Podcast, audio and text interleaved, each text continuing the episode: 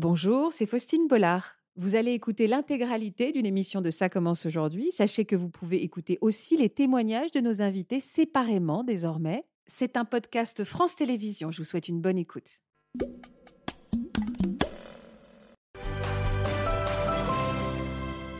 Bonjour à tous et merci de nous rejoindre sur France 2. Nous sommes avec le psychiatre, le professeur Florian Ferreri. Bonjour Florian. Bonjour. Nous allons découvrir ensemble des témoignages qui sont à la fois fascinants et déroutants. Nos invités vont nous parler d'un grand tunnel, d'une lumière blanche, d'une sensation de bien-être absolu et même d'une impression étrange de flotter au-dessus de leur corps. C'est ce que les scientifiques appellent l'expérience de mort imminente. Et nos trois invités l'ont vécu alors qu'ils se trouvaient aux portes de la mort. Leur vie a pris un nouveau tournant, eux qui étaient pourtant extrêmement cartésiens, et ils vont nous raconter en quoi ces événements mystérieux les a transformés. Bienvenue à nos invités, bienvenue à vous dans Ça commence aujourd'hui. Bonjour Frédéric Sophie. Bonjour Faustine. Bonjour Nadia. Bonjour. Et bonjour Luc. Merci Bonjour Faustine. Merci beaucoup à tous les trois d'avoir accepté notre invitation sur ce sujet que je sais compliqué à aborder. Vous avez eu le sentiment que des personnes vous ont tourné le dos parce qu'ils n'ont pas compris ce que vous racontiez, parce qu'ils n'ont pas voulu y croire? Est-ce que parfois vous sentez que ça peut rendre les relations aux autres compliquées de raconter son expérience de mort imminente? Luc? Oui. Oui? Oui, bien sûr. Ça dérange? Ça dérange et on n'est pas cru. Vous avez le sentiment que ça, ça dérange, ce sujet dérange, Oui. Nadia? Oui, beaucoup. Beaucoup? Beaucoup parce que euh, on entre dans le champ, euh, dans quelque chose qui n'est pas justement cartésien, qui n'est pas euh, concret, qui est difficilement explicable pour des personnes, euh, pour un être humain, euh, je veux dire lambda, euh, qui a l'habitude d'avoir une vie bien dirigée et concrète. D'avoir des réponses concrètes. C'est très très compliqué. Donc oui, euh, d'être euh, d'être vu comme des menteurs, des affabulateurs, des Mm. c'est oui, le ménage se fait autour en tout cas, ça c'est sûr. Que dit la science exactement, Florian, de Alors ce là, sujet? La science dit que ce sont des phénomènes euh, exceptionnels. C'est ce qu'on appelle de la psychologie un peu différentielle. Mais la science euh, ne sait pas exactement d'où ça vient, mais le décrit très bien. C'est-à-dire que ça fait de nombreuses années qu'on est capable de décrire les différents types de symptômes qu'on peut, euh, dont on peut faire l'expérience, soit à l'occasion euh, d'un événement traumatique, soit à l'occasion de consommation de substances ou d'états euh, dissociatifs, c'est-à-dire d'hypnose par exemple. Donc la, la science est assez convaincue qu'il y a ces phénomènes-là, euh, même si elle n'est pas capable de les expliquer formellement par de l'imagerie médicale par exemple ou d'autres choses. Mais on, on croit fermement à ces descriptions. Donc on y croit. On y croit, mais on ne sait pas quoi en faire. Le raccourci serait de dire voilà, est-ce que c'est euh, psy ou pas psy? Est-ce que c'est mensonge, pas mensonge?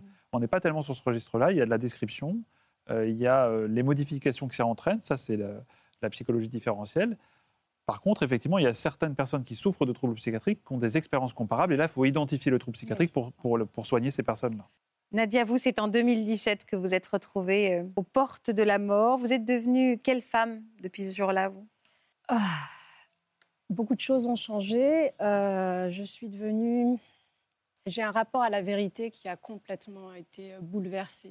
Un rapport euh, au mensonge, par exemple, qui a été euh, complètement. Quand je parle du mensonge, c'est-à-dire que dans la vie, on s'arrange toujours un petit peu avec les personnes pour pas trop les froisser. Pour euh, c'est la vie, quoi. La communication, c'est ça aussi. Mais après ça, quelque chose s'est passé dans mon cœur où j'ai, j'ai, je n'arrive plus. Je n'arrive plus à faire semblant. Je ne peux pas. Je dis les choses. Voilà, Mm. je dis les choses et donc euh, le ménage se fait autour aussi, forcément. Eh ben voilà, vous allez être cash. Euh, en tout cas, vous étiez une toute autre femme avant 2017. Vous avez accepté de nous commenter quelques photos pour nous permettre de comprendre le contexte dans lequel vous vous trouviez au moment de cet accident dont vous allez nous parler. Regardez. Je m'appelle Nadia et sur cette photo prise il y a 6 ans, j'ai 43 ans. À cette époque, je vis avec mon fils cadet, Amine. Pleine d'énergie, mon travail d'hôtesse de l'air me permet de voyager et j'aime mon métier. Je travaille pour différentes compagnies à l'international et les rencontres amicales que je fais comptent beaucoup pour moi. Quand l'hiver 2016 arrive, avec l'aide d'un ami, je fais quelques travaux à la maison. Mais je ne me sens pas très bien. Je décide donc de faire une petite pause et de partir quelques jours au soleil. Jamais je n'aurais imaginé que ces quelques jours de repos se transformeraient en un tout autre voyage. Vous êtes partie où alors pour ces jours de repos? À Los Angeles. À Los Angeles, un voyage qui n'était absolument pas prévu, en tout cas pas Los Angeles, parce que ce qui était dans mes plans, c'était plutôt partir pas très loin et pas très cher à ce moment-là, puisque je, j'étais dans les travaux, je voulais partir 3-4 jours en France ou pas très loin. Et puis au moment où je recherche sur Internet un petit séjour, un billet, d'avion, j'ai une amie qui se connecte au même moment et qui me dit euh, Coucou, comment ça va? Une amie avec qui je travaillais à l'époque. Comme navigante, ça va Qu'est-ce que tu fais? Bah écoute, je suis en train de chercher un petit voyage. Euh, je veux partir quelques jours pour me reposer. Elle me dit oh, mais viens, viens me voir à la maison ici à Los Angeles. Mais je dis attends, tu es à Los Angeles, moi je te parle d'un voyage à côté. Et elle me dit euh, j'ai besoin de te voir, j'ai besoin de parler. Et viens, euh, c'est pas, tu verras, les, en plus les billets sont pas très chers, c'est le mois de janvier. Euh, vraiment, elle insiste. Euh, et je ne sais pas pourquoi, j'ai pas réfléchi sur le moment. J'ai regardé les prix, j'ai pris le premier billet. Et vous êtes partie. Quelle vie a mené là-bas, elle, votre amie? Une vie pleine, très pleine. C'était, elle était manager d'un grand restaurant à Los Angeles, donc beaucoup de beaucoup de travail, beaucoup de personnes, de célébrités, etc. Et elle était un petit peu dans un burn-out. D'ailleurs, son travail, elle l'avait quitté parce qu'elle n'en pouvait plus. Elle avait une petite fille aussi et elle avait du mal à concilier tout ça, même si elle le faisait très bien à un moment donné. elle n'y arrivait plus. Hein. Ouais. Est-ce que vous, vous, avez passé un séjour agréable avec elle? Très, très, mais en même temps, avec, le, avec ce que je sais aujourd'hui, très mystérieux plein de signes, plein de, petites choses. Alors, parce que ce que vous êtes, l'accident dont vous allez nous parler est arrivé au bout de combien de temps?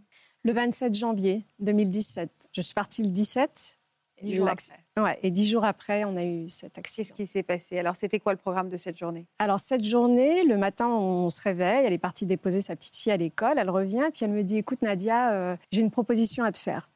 Soit on va sur Hollywood euh, faire du shopping et puis on passe la journée, enfin jusqu'à 13h avant d'aller récupérer la petite euh, là-bas sur, sur Hollywood.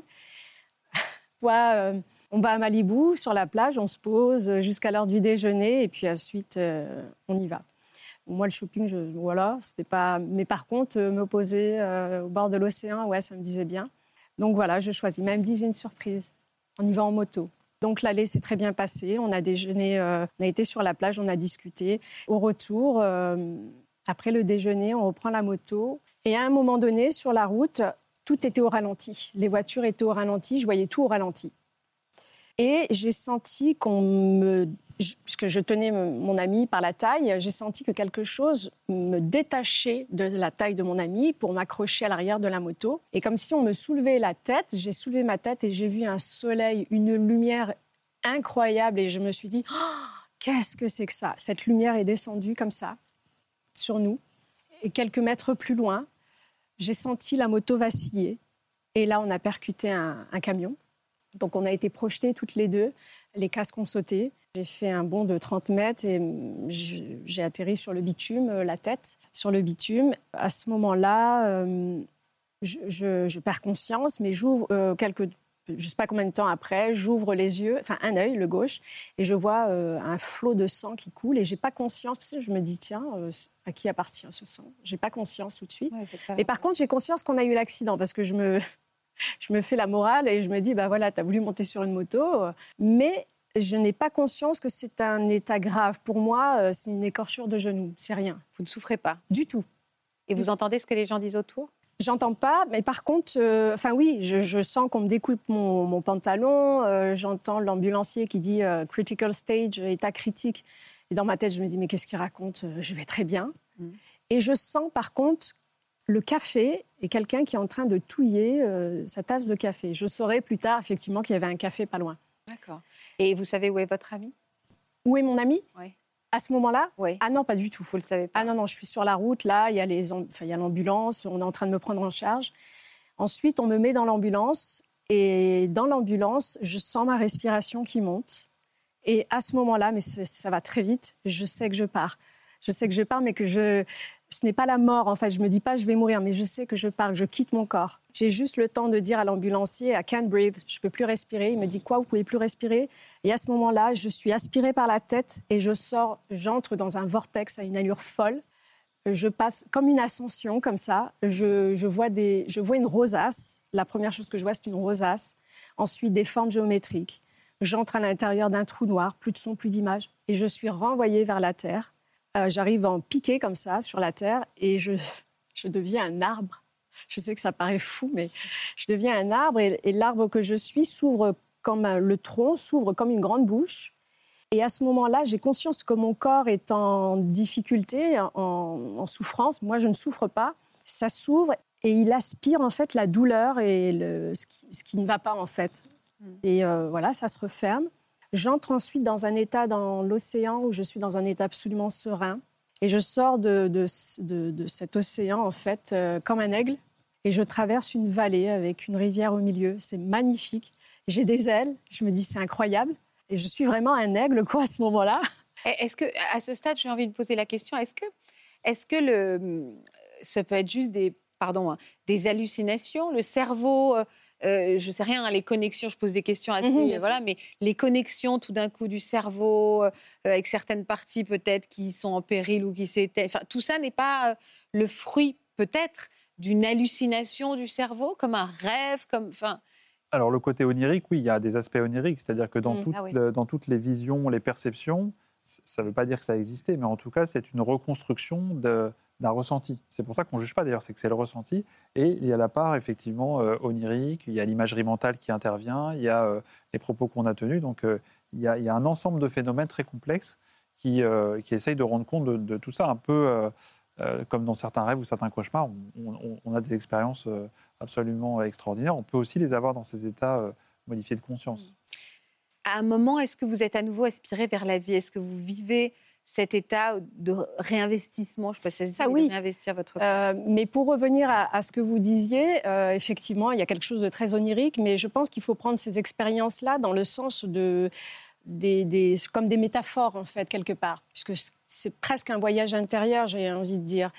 Euh, à ce moment-là, je vois mon amie, une, silhouette lumineuse s'approche d'elle et je les vois partir ensemble, traverser l'horizon, une ligne d'horizon que je ne peux pas franchir et je la vois donc pour moi, je la vois pleinement vivante.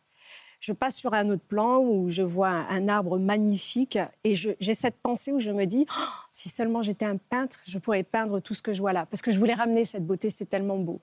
Et à ce moment-là, je dis c'est très beau, mais je veux rentrer. Et au moment où je dis ça, je réinvestis le corps, euh, je suis aspirée pareil, et je reviens dans mon corps à une vitesse folle. Et j'ai l'impression d'avoir été mise dans ce corps comme une, comme si on, comme une boîte, quoi, que j'étais trop petite. Et j'ai eu cet effet de poupée russe, de la plus petite à la plus grande. Je ne peux pas l'expliquer, c'est, une sensation étrange. Et à l'hôpital, à ce moment-là, quand je me réveille, on me dit, parce que j'ai eu un grave traumatisme crânien et j'ai fait un pneumothorax, on me dit, je demande mon amie, où est mon amie On me dit, euh, elle va très bien, elle est à côté, on prend soin d'elle, ne t'inquiète pas. Et à ce moment-là, on me dit ce mensonge, pour me protéger évidemment, toute l'expérience me revient. Et je dis non, elle est partie, elle est passée de l'autre côté. Et le médecin me regarde, elle me dit, mais qui vous l'a dit? Je dis, personne, je l'ai vu. Je l'ai vu passer. Et là, ça a été... Euh, hmm. Comment, voilà, ils, comment ils ont été, ils ont réagi à ce que vous leur racontiez? Alors, cette personne, ce docteur, qui est une euh, franco-belge, je crois, qui travaille aux États-Unis depuis plusieurs années, très cartésienne, scientifique, euh, elle me dit, bah, écoutez, euh, ça fait quelques années, ça fait dix ans maintenant qu'on fait des recherches sur ça, effectivement. Donc ils ont été intéressés, ils m'ont posé des questions. Il y a eu un policier aussi qui est venu parce qu'il y a une enquête, etc., et qui lui avait assisté à des choses aussi. Donc euh, oui, ils ont été surpris de savoir que j'avais cette information hmm. qu'on m'avait cachée. Vous étiez dans le coma à ce moment-là? J'étais sortie du coma. D'accord. Mais pendant cette période où vous avez fait, euh, vous avez eu toutes ces visions, je ne sais pas comment dire, vous avez eu cette expérience, vous étiez dans le coma? Dans le coma, oui. Hmm. Donc oui, ce qui a été surprenant, c'était d'avoir cette information-là et surtout de ne pas être... Euh, je n'étais pas euh, en peine. J'ai jamais pleuré mon amie parce qu'elle était pleinement vivante pour moi. Je veux dire, c'est comme accompagner une personne à la gare euh, qui prend son train, vous ne le voyez plus, il est hors de votre vue, mais il n'est pas hors de... Enfin, je veux dire, vous allez... Pas voilà, c'est exactement cette sensation. Et du coup, pour revenir sur la mort, la peur de la mort, j'ai compris qu'en fait, parce que je me suis dit, mais je ne suis pas ça. Je suis à l'intérieur de, de, ça, de ce corps, mais je ne suis pas ce corps. Je suis une conscience et j'ai compris qu'en fait, les plans que je voyais, c'était ma conscience et que ça continuait. Et que c'était en lien avec ce qui se passait dans ma vie ici. C'est incroyable. Oui, oui, ça. C'est la période du coma. Euh, J'ai souvent l'impression quand je lis dans des, c'est toujours fascinant et on a, on a envie, en fait, on a envie d'y croire et de se plonger, même s'il n'y a pas une histoire de croire, parce que je ne remets pas en question ce que vous avez vécu. C'est vraiment juste, euh, y a-t-il une explication euh, scientifique ou pas? Vous me dites, vous, on ne peut que constater. Ce qui est sûr, c'est que je constate également que c'est dans cette période de coma où il se passe quand même beaucoup de choses. Je, je vois des gens qui disent, enfin, j'ai beaucoup lu d'histoires de je voyais mon corps, j'entendais, je, constatais, je me souviens de, comment dire, de, quelle manière les objets étaient dans la pièce alors que j'y étais jamais rentré avant. Pourquoi cette période est propice à ce genre d'expérience? Alors, bah, déjà, là, les expériences sont multiples. Hein. Ce n'est pas que l'expérience de mort éminente, c'est vraiment un ensemble d'expériences extraordinaires qui sont vécues, une hypersensorialité, euh, de, la, clairvoyance, des, mmh, euh, même de, de la kinésie un petit peu par moment. Alors ça, c'est ce qu'on décrit. Et après, il y a euh, pourquoi ça survient à ce moment-là et dans quelle situation on a des états modifiés de conscience. Alors, il y a les situations de stress euh, aigu, l'accident en est un. Il y a les situations de consommation de substances. Euh, certaines personnes consomment des substances, des champignons hallucinogènes et autres, et vivent ces, ces phénomènes-là et le recherchent d'ailleurs. Il y a des personnes qui ont des, qui consomment des substances, on va dire, malgré eux, c'est-à-dire qu'on les met dans un coma artificiel et, ces substances-là peuvent participer à la genèse de ces expériences. Donc, euh, et, dans certains cas, on a tout qui se cumule. On a le trauma, on a la défaillance viscérale, la baisse euh, du flux sanguin, on a le, un rash hormonal qui, arrive pour essayer de, survivre, et puis il y a ce qui vous est administré. Et on pense que suivant les personnes, ben, il y en a qui arrivent à se mettre dans ces états naturellement, elles se dissocient naturellement, Certaines le recherchent avec des substances et certaines le font dans un contexte particulier, certaines personnes. Et là, c'est peut-être le, cumul de tout ça. Il n'y a, pas a pas ce fameux tunnel, il n'y a pas ces présences euh, rassurantes. Euh, c'est, on va dire. Enfin, si, vous. Euh, il n'y a pas le, alors, la présence est là. Et par contre, il y a un enveloppement. On est dans une douceur extraordinaire, un amour, mais que, que je n'ai jamais vécu ici. C'est fou de dire ça parce que j'ai des enfants, je les aime plus que tout. Mais même ça, pourtant, l'amour maternel, Dieu sait que c'est quelque chose de très profond et, prégnant, mais ça dépasse. C'est quelque chose d'enveloppant, un cocon. Cette lumière, elle est vivante. C'est quelque chose de vivant. De, c'est une réalité qui est tout autre. C'est pour ça qu'on a du mal à, ramener ces expériences à, des, à des termes euh, de notre. Oui, oui c'est ça. Parce que ce n'est pas, ce n'est pas quelque chose que le cerveau peut. Euh, pour moi, ça n'existe pas. Voilà, ça dépasse le cerveau en fait. C'est quelque chose qui dépasse le, le, rapport cartésien, euh, intellect, et c'est quelque chose qui, pour moi en tout cas, m'a ramené au centre du cœur. Vraiment, ça, ça, a modifié le, le cœur à ce niveau-là sur plein plein de choses, plein de ma, ma vie a changé depuis. On entre dans une synchronicité. Alors certains diront on a envie de voir ce qu'on veut voir, peut-être. Mais dans cette expérience, j'étais devenue comme un œil qui voyage. Et il y a un neurochirurgien qui m'a expliqué, mais en fait, euh, ce qui vous est arrivé, c'est assez, assez, rare, ça s'appelle de l'hyperconscience. Donc oui, c'est quelque chose qui s'ouvre comme ça et qu'on... Mais ça peut rendre aussi nostalgique, c'est-à-dire qu'à un moment, pourquoi rentrer dans un monde euh, aussi difficile, j'enfonce une porte ouverte, dans lequel nous le vivons, quand on mm. a vécu cet ailleurs aussi... Mm. Euh, euh, aussi bienveillant, mm. euh, ça peut avoir des conséquences finalement, ce genre d'expérience assez, assez, assez rude et assez dramatique sur la réalité de la vie de chacun. Tout à fait. C'est-à-dire que ça fait six ans et les trois premières années ont été très difficiles parce qu'il a fallu que je concilie cette, cette expérience et cette vie, cette autre réalité que je vis, enfin, que je vis maintenant, et pourtant qui sont qui peuvent être similaires aussi, parce que cet amour, il est quand même présent dans ce monde. On ne peut pas dire ah oui, non, il est à un niveau peut-être plus bas, peut-être, euh, probable. Oui, certainement, parce que ce qu'on ressent, c'est tellement démultiplié. Mais euh, cette réalité est très différente. Donc on a, on a un petit souci euh, de réglage à ce niveau-là. Oui. Mais, ça, c'est... Une des conséquences, pardon, c'est de, de rechercher à nouveau. Ces états à nouveau, notamment dans la consommation de, substances, par exemple, où certaines personnes qui n'avaient jamais consommé se mettent à consommer ou à aller vers le danger pour retrouver des, des moments euh, comparables. Ces expériences un peu océaniques que vous décrivez sont souvent décrites. Alors certaines personnes évitent tout ça en, en, en ayant euh, la capacité à, à, profiter de l'expérience d'empathie. Et l'empathie est assez proche finalement de ces expériences-là. Et on recherche en fait beaucoup la bonté dans les gens, dans le, ah dans le bien-être. Ça, c'est des choses qui le cœur dont vous parlez. Oui, oui, cette lumière qui, qui, vraiment nous ouvre de l'intérieur. Comment vous avez fait le deuil de cette amie, vous qui pensez qu'elle est toujours là, mais ailleurs? Est-ce que vous avez eu le sentiment que d'autres pleuraient vraiment son absence, alors que vous, vous étiez dans une autre, oui, son, son ah absence vivante. Pour moi, je n'ai jamais fait le deuil de mon ami ni de mon père qui a suivi, parce que euh, je l'ai vue vivante. C'est ça que c'est ce qui est peut-être le plus compliqué à comprendre pour, et à expliquer, c'est que je l'ai vue vraiment traverser de l'autre côté. Pour moi, je l'ai vue passer, vraiment vue, et je l'ai ressentie. Donc, je n'ai pas ce je ne suis pas coupée d'elle. Voilà. je, n'ai pas d'état de, séparation avec. et, et, avec depuis en fait même la mort en fait. Moi, je, ces expériences, je ne les appelle pas des expériences de mort imminente. Et même les expérienceurs, pour vous le dire, ce sont des expériences de vie imminente parce que ce à quoi on goûte dans ces états-là, puisque ce sont des états d'être et de la conscience, c'est pleinement vivant. C'est vivant. C'est pas, pas la mort, c'est un état. Il n'y a plus rien quoi. Là, c'est vraiment vivant. Donc, euh donc vous n'avez plus peur de la mort aujourd'hui? Non, non, non, non, non c'est c'est fou parce que c'est dramatique. Enfin, vu de l'extérieur, c'est dramatique. Et quand on, le vit véritablement, c'est d'une beauté extraordinaire. Comment vous en parlez autour de vous, ne serait-ce qu'à vos enfants? Vous avez des enfants? Oui. Et vous leur en parlez avec ces mêmes mots? Encore une fois, c'est compliqué. Je, leur en parle, oui, bien sûr, et puis ils sont en âge de comprendre.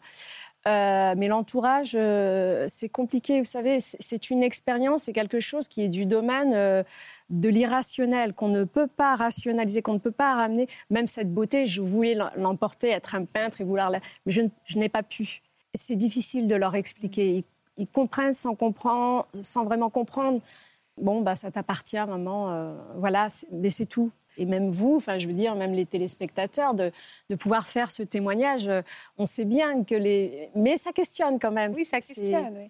Ah, si vous aviez entendu, vous, à l'époque, quelqu'un qui parlait comme ça, vous auriez, vous auriez réagi comment?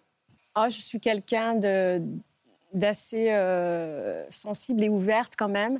J'aurais accueilli le, témoignage, ouais. Je l'aurais, je l'aurais peut-être pas compris, ça c'est sûr. Je, je comprends, hein, par exemple, quand on me dit, mais un ami me dit mais qu'est-ce que tu racontes C'est n'importe quoi. Mais tu vas pas raconter ça. je comprends.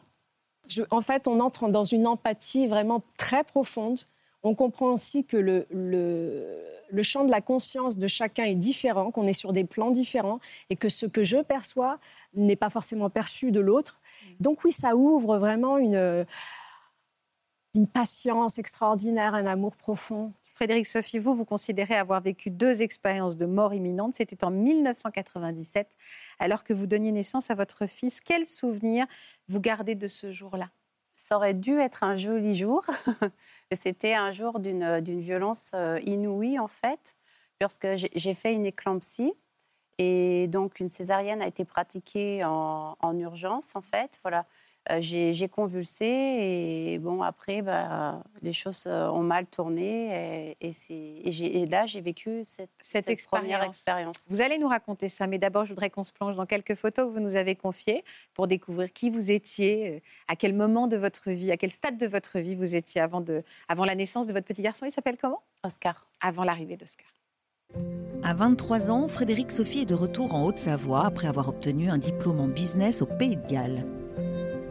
Elle y retrouve Tony, un ami d'enfance. Les deux jeunes adultes tombent amoureux et officialisent leur union. Rapidement, ils s'installent ensemble et l'envie d'avoir un enfant se fait sentir, d'autant plus que Tony rêve d'avoir une grande et belle famille. À l'âge de 27 ans, la jeune femme tombe alors enceinte pour son plus grand bonheur.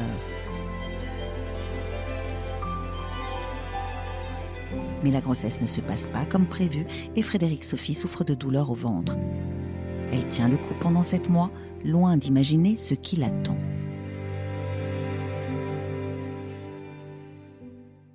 C'est émouvant. Oui. C'est donc au septième mois de grossesse que les choses se sont compliquées. C'est ça. J'avais déjà des signes avant-coureurs qui étaient assez troublants. Bon, j'avais pas du tout le teint de rose euh, des futures mamans.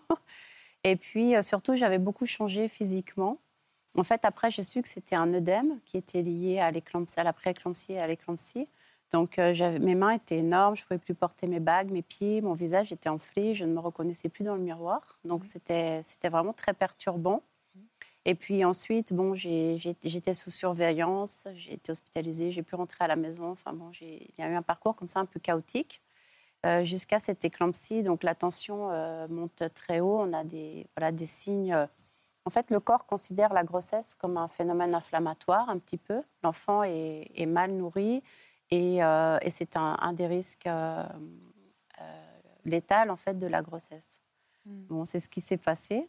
Et très rapidement, ben, cette naissance s'est transformée en appareillage médical, en fait. C'est-à-dire, ah oui, bah, bien sûr, mais ça, c'est pour la césarienne d'urgence. Oui. À quel moment les choses ont mal tourné, en fait? Au moment de la césarienne, oui. en fait, voilà.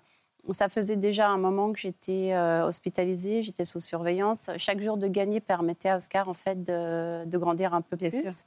Mais ça me faisait aussi courir un risque supplémentaire, mmh. ainsi qu'à lui. Donc, c'était un jeu de balance un petit peu délicat. Mmh que les médecins prennent le risque de courir en fait pour euh, que l'enfant soit le moins prématuré possible.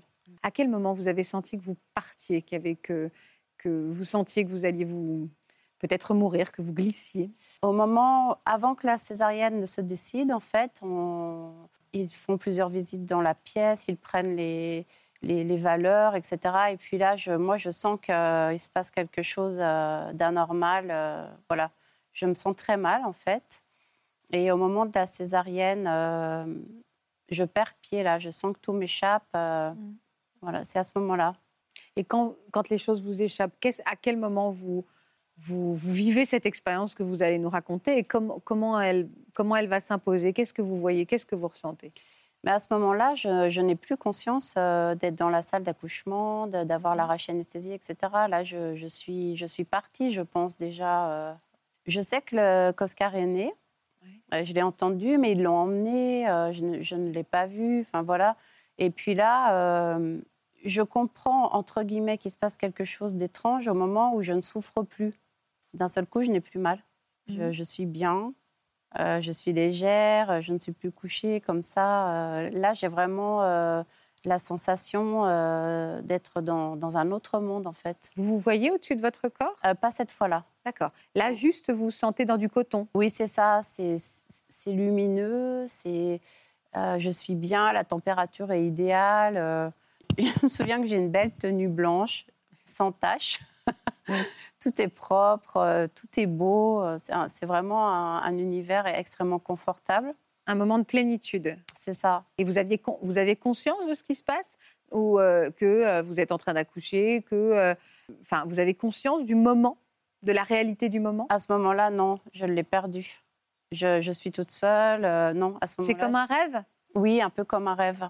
Mais c'est surtout un soulagement immense. C'est ça qui est euh, pour moi le plus marquant.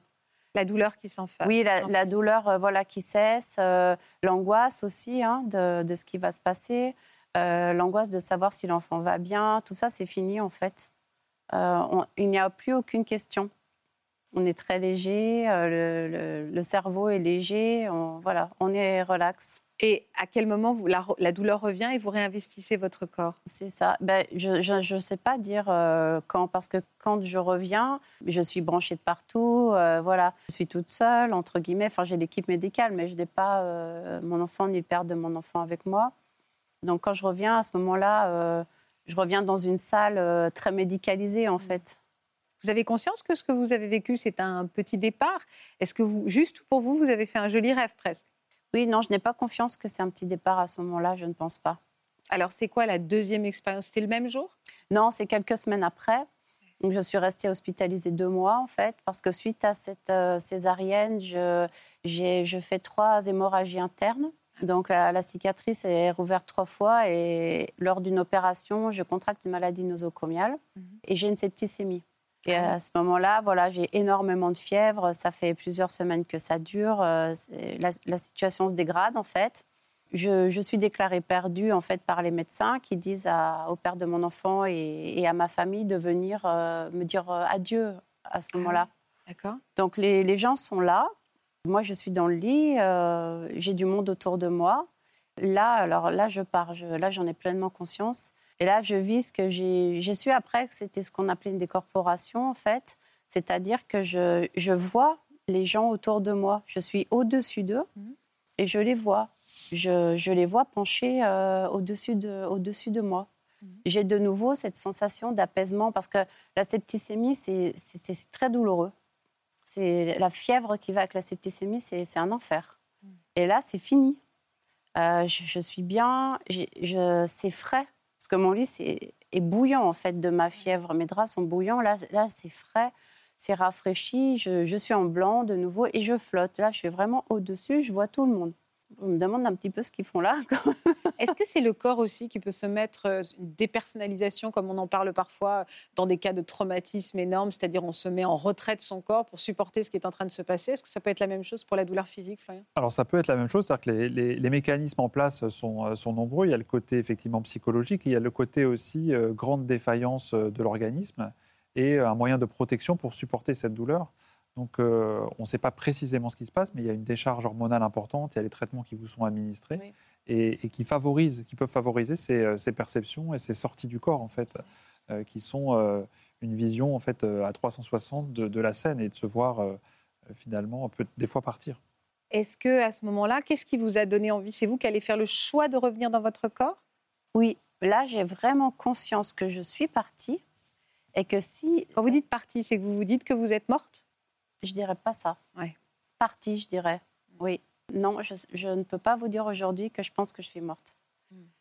Euh, mais j'ai conscience que je ne suis plus du tout euh, au même endroit, que je ne suis plus dans le même état. Oui. Et j'ai conscience aussi que c'est à moi de prendre la décision de revenir. Il n'y a pas le, la- la- le- le tunnel, la lumière blanche dont tout le monde parle, vous, vous l'avez pas vécu comme ça? Je, je n'ai pas le- ce tunnel, non. En revanche, une, une lumière, euh, elle n'est pas blanche, c'est jaune, c'est chaud, c'est assez confortable. Non, je, je n'ai pas ce tunnel et j'ai le sentiment que c'est à moi de, de prendre la décision. C'est-à-dire, euh, est-ce que euh, je reviens euh, pour ne pas laisser euh, le père de l'enfant seul avec l'enfant et euh, j'ai mon enfant, j'ai donné la vie en fait. j'ai conscience plus ou moins d'être partie, peut-être d'être au bord de la mort en fait Oui. d'avoir donné la vie et que qui va élever cet enfant? Il, il va quand même pas commencer sa vie sans mère. Et donc vous faites le choix de réinvestir ce corps. J'ai le sentiment d'avoir fait le choix de revenir. Et c'est immédiat? Euh, euh, oui, je- là, je pense qu'à ce moment-là, j'ai- la sensation d'être aspirée, de revenir euh, très vite. Mm. Et la douleur revient avec euh, instantanément. instantanément. Mm. Ça, c'est difficile, hein, vraiment, Au point de regretter un moment? Presque. Ouais, Oui. Ouais. Mm, Oui. Alors, bien sûr, après, non, mais sur le moment, c'est ça demande beaucoup. Comment vous réagissez à ça, ce que vous entendez, Florian? Ben, avec émotion, parce qu'on on se demande toujours qu'est-ce qui, nous, euh, qu'est-ce qui nous raccroche. Et on sait notamment, euh, quand les personnes ont, ont moins de force vitale, sont plus âgées ou se laissent glisser, on sait que certaines personnes se laissent un petit peu partir. Et après, les personnes qui arrivent à se raccrocher à la vie, on ne sait pas quels mécanismes sont en jeu, mais effectivement, l'instinct de survie, là, bat son plein. Et le fait d'avoir euh, donné naissance peu de temps avant a été un des éléments, euh, je pense, déterminants dans On cette dit que ça se passe euh, dans la tête. On voit parfois même dans les films les gens qui parlent en disant accroche-toi, reviens. Euh, Ça devient concret quand on, quand on, on entend une histoire comme celle comme celle-là? ça devient concret, puis c'est une réalité parce que les personnes qui, qui survivent, c'est les seules qui peuvent en parler bien sûr, disent bien qu'il y a des, des éléments, une sensorialité qui a participé au fait qu'ils arrivent à réinvestir leur corps et à rester euh, dans le monde des vivants. Donc toutes ces actions qui ont lieu là et qui ne sont pas que des, actions médicales pures, qui étaient indispensables bien sûr, là vous, avez, êtes passé à deux doigts de la mort, mais ça vous le savez, sont, également nécessaires. C'est-à-dire tout l'accompagnement de ces états de, désorganisation sont nécessaires. Vous en avez parlé euh, après, euh, rapidement, au père de votre enfant? Oui, euh, dans les semaines qui ont suivi, après, comme, euh, comme j'avais la septicémie, j'étais en quarantaine, donc euh, je pouvais pas, j'avais plus Oscar avec moi, donc lui allait le voir et en- il venait me donner des nouvelles. Et euh, donc je, là, je lui en ai fait part. Voilà. Et j'ai eu la chance, bon, il n'a rien dit, mais euh, il n'a émis aucun jugement non plus. Donc voilà, j'ai pu quand même en toucher un mot. Vous avez pu en parler à d'autres personnes autour de vous? Alors quelques années après, j'en ai parlé à ma Quelques femme. années? Oui, Pourquoi vous n'avez pas parlé plus tôt? Parce que j'ai mis trois ans à, à me remettre. de Ah oui, physiquement. Oui, D'accord. Donc, euh, j'avais vraiment. Vous euh, Vous n'étiez pas là-dedans. Non, Mm. pas du tout. J'ai consacré beaucoup de temps à me remettre, à pouvoir à m'occuper de mon fils, essayer de m'occuper de mon fils. Voilà, ça a été une bataille parce que lui aussi, en tant que préma, euh, voilà, il a eu des soucis de santé. Donc, les premières années ont été très difficiles. Donc, euh, j'ai mis vraiment un couvercle là-dessus. Euh, ça s'est ressorti quelques années après. À quelle occasion? J'ai eu comme un, des réminiscences, enfin c'est- revenu comme ça d'un coup, presque quand j'ai été mieux en fait, comme si je pouvais de nouveau peut-être un peu vagabonder, réfléchir, me retourner sur ce qui s'était passé. Et j'en ai parlé à ma famille, en fait, euh, voilà. Et là, ça s'est pas très bien passé. Pourquoi ça s'est pas bien passé? On ne m'a pas cru. Et puis, euh, la, la première chose que j'ai entendue, c'est Ah non, euh, bah, tu vas pas virer mystique quand même. C'est ça qui passe pas. C'est l'aspect mystique. C'est tout d'un coup, c'est trop spirituel ou c'est ça qu'on condamne à travers nos réactions? on, on condamne ça, on condamne euh, le fait que ce qui n'est pas expli- explicable pardon, peut angoisser, et puis ça renvoie à tout un, un imaginaire au niveau euh, de euh, l'envoûtement, de la sorcellerie ou de la maladie Ah mentale. oui, c'est ça. Donc Ça pourrait est, euh, rassurer aussi ceux qui ont peur de la mort. Alors, alors ça, par rapport à la mort, les personnes qui ont vécu ça, je ne sais pas si c'est le cas là, mais le, après, le rapport à la mort est différent et on retrouve, en tout cas dans les études où ils ont suivi des, des groupes de personnes qui avaient, qui avaient subi, les- les- qui avaient fait l'expérience de ce type de, euh, de sensations, plutôt d'être rassurés par rapport à la mort, une sorte d'apaisement général après, euh, d'en avoir- moins peur en quelque sorte. Alors là, je ne sais, je sais pas si c'est le cas, Oui. mais ça, ça veut dire que ça modifie la perception de la vie, de l'importance euh, des sujets importants, de comment on se considère par rapport à autrui. Donc c'est un remaniement profond et des fois l'entourage a du mal à, aussi accepter ce changement. Vous avez mis du temps à mettre des mots sur cette expérience de mort imminente. On Ah vous oui, a- oui. Qui, vous a aidé à... Un professionnel, en fait, par hasard. euh, J'étais allée voir quelqu'un qui, était psy et puis qui, qui aidait aussi enfin, à soigner des douleurs du corps. J'avais eu un, un zona. Mm. J'avais demandé de l'aide à une personne. Et en discutant un petit peu de mon état de santé, en fait, euh, on est venu à parler de ça. Et, et je ne sais pas pourquoi, je lui ai confié euh, ce qui s'était passé. Et il m'a dit Ah, mais ça, c'est une expérience de mort imminente. Et, et je suis restée, mais Abasourdi, ouais. oui, complètement, parce que je me suis dit, mais donc, ça, ça a un nom, cette chose. Et puis, c'est quelqu'un d'autre euh, en a entendu parler, et puis euh, il m'a expliqué, bon, lui, comment il voyait les choses. Mais ça m'a fait un bien fou. Ça m'a soulagée. Est-ce que vous avez euh, repris la trajectoire de votre vie ou est-ce que vous avez fait un virage à ce moment-là? Un virage très important. Mm, mm. Oui. Moi, j'avais fait des études pour faire carrière. Je devais euh, reprendre la société de mon père. Voilà, j'étais dans une famille avec des entrepreneurs. euh, Il y avait un rail, il fallait le suivre. Voilà, Euh, un environnement très cartésien. Moi, au fond de moi, j'avais un petit côté, euh, j'avais un twist. J'étais déjà euh, différente, mais bon, je ne l'assumais pas du tout. Je, je- filais droit. Puis, euh, mais aujourd'hui, je pense que pour résumer, j'ai j'ai mon huitième roman qui va sortir en librairie, alors que euh, j'aurais dû euh, faire, faire carrière. J'aurais dû faire carrière euh, dans, des, dans des domaines qui étaient euh, très différents, parce que j'ai commencé à travailler dans la sécurité privée et industrielle. Euh, donc euh, j'étais aux antipodes de, de ce que je fais aujourd'hui. Donc le virage, oui, il a été, euh, il a été immense.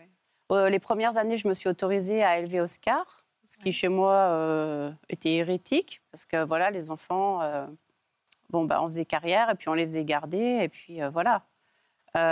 Donc ça, ça déjà, ça n'a pas été toujours compris.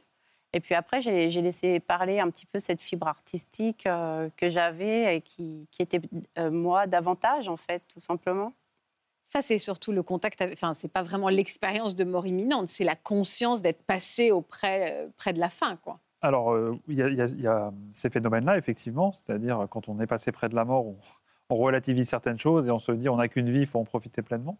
Mais peut-être ça va, dans certains cas aussi, au-delà de ça, c'est-à-dire ces expériences euh, de, dissociation permettent aussi, possiblement, à des aires cérébrales de communiquer, à, faire des liens qu'on n'aurait pas prévus et à, avoir, euh, à amplifier le, l'imaginaire, les capacités euh, artistiques qu'on peut avoir. Donc on pense que ça se joue sur plusieurs euh, Mm. niveaux. Et, et d'ailleurs, c'est, ce sont des choses qu'on recherche des fois en thérapeutique. La, la, la Il, dissociation. il- il sait, votre fils, que vous avez vécu? Oui. Oui, oui. Vous en parlez souvent? Euh, non, Il a quel âge aujourd'hui? 26 ans. Regardez derrière moi. Salut maman, j'espère que l'émission se passe bien. Je voulais juste te dire que je suis très fier de tout ce que tu as accompli et du chemin que notre famille a parcouru. Je te laisse finir ton entrevue et on se voit bientôt autour d'une fondue. Bisous. Non, mais faut pas me faire ça, là. C'est un joli clin d'œil de vie de votre fils. Luc, on va passer à votre histoire. Avant ce que vous nous racontiez, ce, qui, ce que vous avez vécu, on va découvrir en, en images l'homme généreux que vous êtes aujourd'hui. Regardez. Depuis une vingtaine d'années, Luc consacre sa vie aux autres. Originaire du nord de la France, il rejoint le diocèse d'Arras en 1999 dans le but d'apporter son soutien à des personnes dans le besoin. Il aide également tous les mois d'août les malades et les personnes en situation de handicap à Lourdes. Chaque matin, il fait leur toilette, rase les messieurs. Il prête également main forte pour les déplacer, les promener. Il réapprend même la guitare pour leur jouer quelques morceaux et n'hésite pas à se déguiser en clown pour les distraire. Mais Luc ne serait pas cet homme altruiste sans un événement marquant ayant bouleversé sa vie il y a 24 ans. Ça vous amuse de voir ces images? Oui. Pourquoi? Je vois que vous Parce que regardez vois avec pas, vos Quand je fais, je ne me vois pas. Donc, c'est- marrant. Et puis, c'est tout le bonheur que, quand, par exemple, je fais le clown, les, les personnes qui sont autour de moi euh, sont heureuses. Alors, quel homme vous étiez? Est-ce que vous étiez cet homme-là il y a 24 ans, Luc? Non, pas du tout. Pas du tout. Euh, j'étais quelqu'un, euh, bon, j'étais commercial et, et je courais après l'argent, donc euh, la réussite. euh, donc c'était beaucoup de ça. Et puis je pensais qu'à moi. voilà. Donc Alors, qu'est-ce qui s'est passé pour que vous sortiez de cet égoïsme? Eh ben, le 28 janvier 1999, à 8h30 du matin, j'ai été percuté violemment par l'arrière et je me suis retrouvé hémiplégique dans la voiture. Ah, vous étiez en voiture? Donc, euh, le tort que j'ai eu, c'est quand j'ai aperçu la voiture qui arrivait derrière. Je ne sais pas pourquoi, je me suis retourné et c'est à ce moment-là que ça a frappé. Donc, luxation de l'épaule. Mhm. J'ai eu des fissures à la vessie, pris dans les pédales euh, et surtout à la colonne vertébrale. Euh, j'avais le trauma crânien, j'avais la tête qui fourmillait. Dès que ça a cogné, j'ai appuyé sur le bouton pour appeler mes parents. Ah oui J'ai eu ma mère au téléphone. J'étais tout seul sur la route et je lui ai dit j'ai un accident, j'ai hyper mal et je ne sais plus bouger mon côté gauche. Donc euh, C'est fou cette présence d'esprit d'avoir eu le temps de faire ça. oui, c'est ce que j'ai fait. Bah oui, bien sûr. Euh, J'étais tout seul Ouais. et une dame est arrivée. J'avais ouvert mon carreau parce que je manquais d'air. Ma maman a crié à cette dame j'ai dit il y a quelqu'un qui arrive, Euh, sauvez mon fils, sauvez mon fils. Voilà. Quelqu'un avait appelé les pompiers. C'était très long. Euh, je me sentais de plus en plus mal. J'ai perdu une première fois connaissance quand j'ai aperçu le camion des pompiers. Mhm. Mais là, c'est une perte de connaissance. Et quand les pompiers euh, se sont occupés de moi, là, j'ai eu un arrêt cardiaque. Ah ouais. Et donc, je suis passé dans le tunnel. J'ai senti une main m'agripper et me tirer Dans vers quel une sens grande lumière, Vers la grande lumière. vers la grande lumière. Pareil, vous avez senti cette douceur, cette bienveillance, Ah, cet amour. bon. J'étais léger, comme, comme tout le monde dit. J'étais léger et j'avais chaud, alors qu'on est en plein mois de janvier. Il faisait froid, vous comprenez euh, Et je n'avais plus mal. Et là, qui est-ce que j'aperçois? Ma grand-mère et ma grande-tante qui étaient mortes peu de temps avant. Elles vous disent quelque chose? Je comprends. euh, je me souviens plus de ce qu'elles m'ont dit, mais elles étaient heureuses de me voir. Et on s'est tournés tous ensemble vers le lieu de l'accident. Et là, je me voyais à travers le toit de la voiture, comme s'il n'y avait pas eu de toit. Je me vois inerte. Je vois beaucoup de monde s'affairer autour de moi. euh, la circulation qui était déviée. Et j'entends le SAMU qui se dispute avec les pompiers. C'est important parce que j'ai été voir les pompiers après et je leur ai raconté. Et Et pourquoi ils le SAMU voulait couper le longeron de la porte et le- les pompiers voulaient me désincarcérer par le toit. Ce sont les pompiers qui ont gagné parce que j'étais pris à la colonne vertébrale. Mhm. Quand j'ai été voir les, les pompiers plusieurs mois après, j'ai été voir le médecin des pompiers à la caserne. Il m'a dit, mais monsieur, vous ne pouviez pas savoir euh, ça, vous étiez en arrêt cardiaque. euh.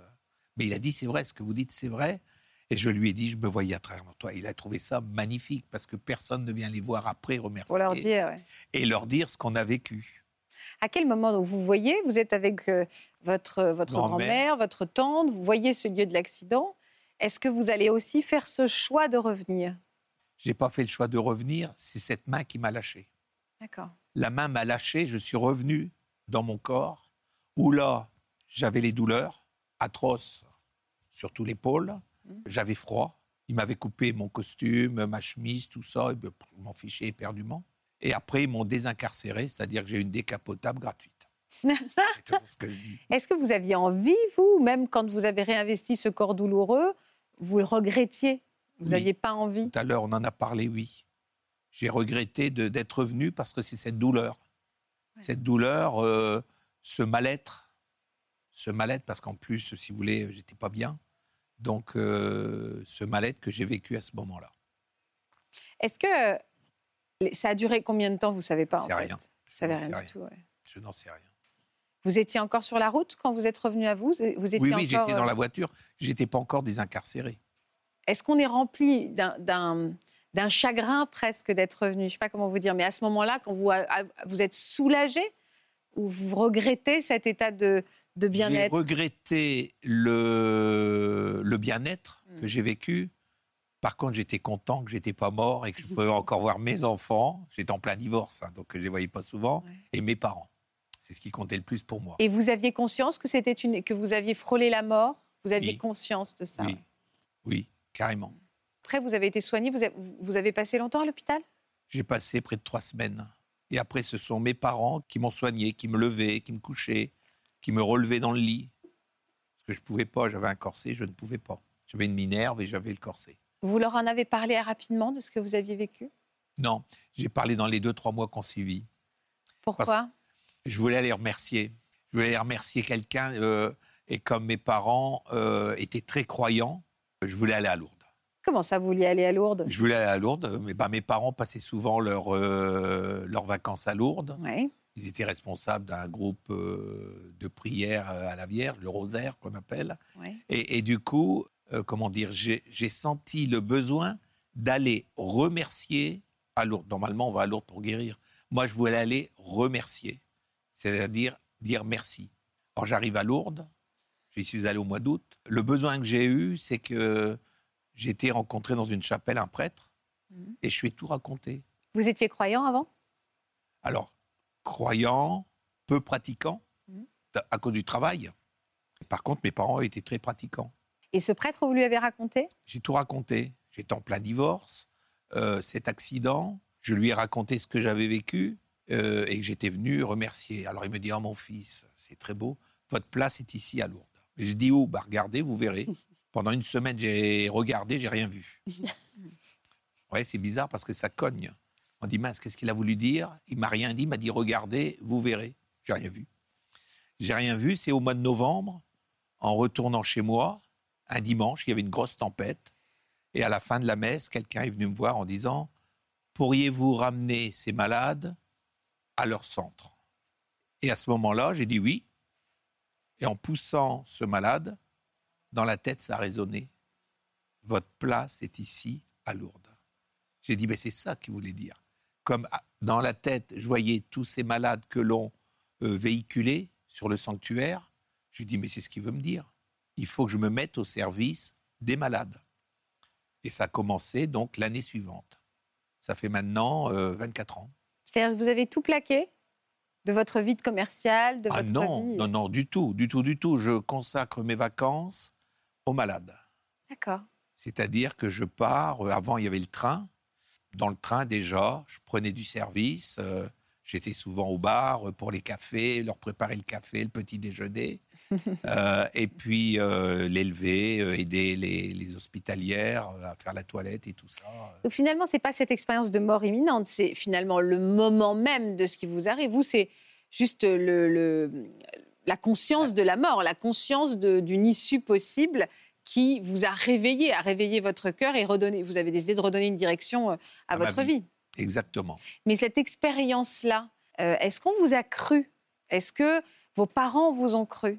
Ah, mes parents m'ont cru. Ouais. Mes parents m'ont cru, le prêtre m'a cru. Certains ne m'ont pas cru.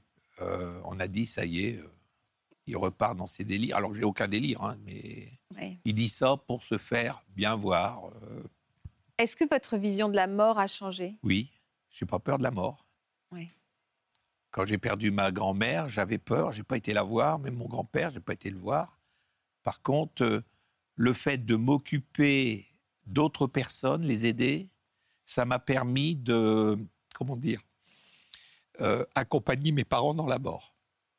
Alors mon papa, il n'est pas mort à côté de moi, je l'avais quitté deux minutes avant, mais j'ai tenu pendant 15 heures la mort de ma maman. la main de ma maman. Il y a ça de six mois. Oh, je suis désolée pour Voilà. vous. Non, non, c'est rien. C'est, c'est- je, je trouvais que m'occuper de malades et pas s'occuper de mes parents, ça serait un, Oui. Un chèque en blanc. C'est, pour me faire bi- bien voir des autres, mais pas de. Pourquoi vous acceptez tous d'en parler aujourd'hui de cette expérience-là? Qu'est-ce que vous Alors, on a compris ce que vous en avez fait, Luc, mais de cette expérience concrète finalement que vous nous racontez. Pourquoi vous acceptez de venir nous le dire ici? Qu'est-ce que vous avez envie de provoquer chez ceux qui nous regardent peut-être? Que la vie est douce. hein. Moi, je Oui, il y a pense. Il y, a cette douceur, c'est vrai, qui est toujours. euh, qui nous permet justement d'avoir une autre vision de la vie, euh, beaucoup moins restreinte. Et moi, personnellement, ce serait surtout euh, de lever un petit peu le tabou, et scientifique, et aussi le tabou euh, des gens en général, puisque de toute façon, la mort, on y est tous confrontés à un moment donné. Donc, pourquoi ne pas, euh, ne pas prendre en considération ces expériences? Ce sont des gens qui ont vécu des choses quand même assez dramatiques et qui reviennent avec des informations. On est un champ d'information, enfin l'être humain, on, pense, on est un champ d'information véritable. Pourquoi on ne s'ouvre pas à ça? Euh, Oui, ouvrir le champ de la conscience un peu plus et puis de, de nous permettre euh, de comprendre nos différences et nos états d'être plus sensible à ça, ou de réveiller peut-être cette sensibilité. Je pense que ces témoignages sont importants à ce niveau-là. Euh, les choses du cœur, quoi. Je- ça peut paraître pour, pour beaucoup, c'est bateau, c'est c'est bisounours. Non, c'est pas bisounours, c'est dur. Et, mais cette, cette difficulté, en fait, on en a fait une force. Et, et quelque chose de cette force sort et cette, euh, ce- ce bien-être, cette lumière, cette douceur, en fait, nous enjoint à, à- à être ensemble, en fait. Frédéric Sophie, vous avez envie qu'on ait moins peur de la mort, nous tous, c'est ça? Euh, moins peur de la mort et puis surtout euh, que si quelqu'un vient à parler de quelque chose comme ça, j'aimerais que la personne qui l'écoute à ce moment-là puisse considérer que c'est peut-être vrai et qu'elle témoigne simplement d'un ressenti et qu'elle n'est pas en train de, de raconter je ne sais quoi, mais qu'elle a pu vraiment vivre ça et ce qu'elle raconte, elle le dit avec sincérité. Je voudrais qu'il y ait cette oreille euh, peut-être bienveillante. Moins de euh, jugement. Moins de jugement, Moins de voilà jugement, ouais. peut-être ça, d'accueillir cette parole. C'est exactement ça qu'il faut essayer de promouvoir, c'est-à-dire moins de jugement, continuer à explorer. Le- C'est ça. Les Américains sont assez forts pour ça. Ils Oui. ont même une université euh, où ils recueillent tous ces données-là parce qu'eux, ils sont très factuels. En Suisse Et, aussi. et après, ils font des, des- Europe. des études et peut-être, euh, effectivement, les personnes ont tendance à, Mm. à s'isoler ou à changer de vie de façon. Euh, vous, c'est positif, mais des fois, c'est un peu plus radical et, et à connotation plus négative avec la, euh, une marginalisation, la consommation de su- de substances. Donc, peut-être passer le message que euh, c'est pas quelque chose de pathologique, mais c'est quelque chose d'assez extraordinaire que vous avez Oui. vécu. Merci beaucoup d'avoir accepté de nous raconter ces Merci. épisodes de vie, bien compris, de vie finalement. Expérience de vie imminente. C'est ça. Merci Florian de nous avoir euh, éclairé. Votre position n'est pas facile hein, dans ce genre d'émission, parce qu'on parle aussi de spiritualité, mais de concret. On est un petit peu entre les deux. Merci beaucoup. Merci à vous pour votre fidélité à France 2. On se retrouve demain. Je vous embrasse. À demain.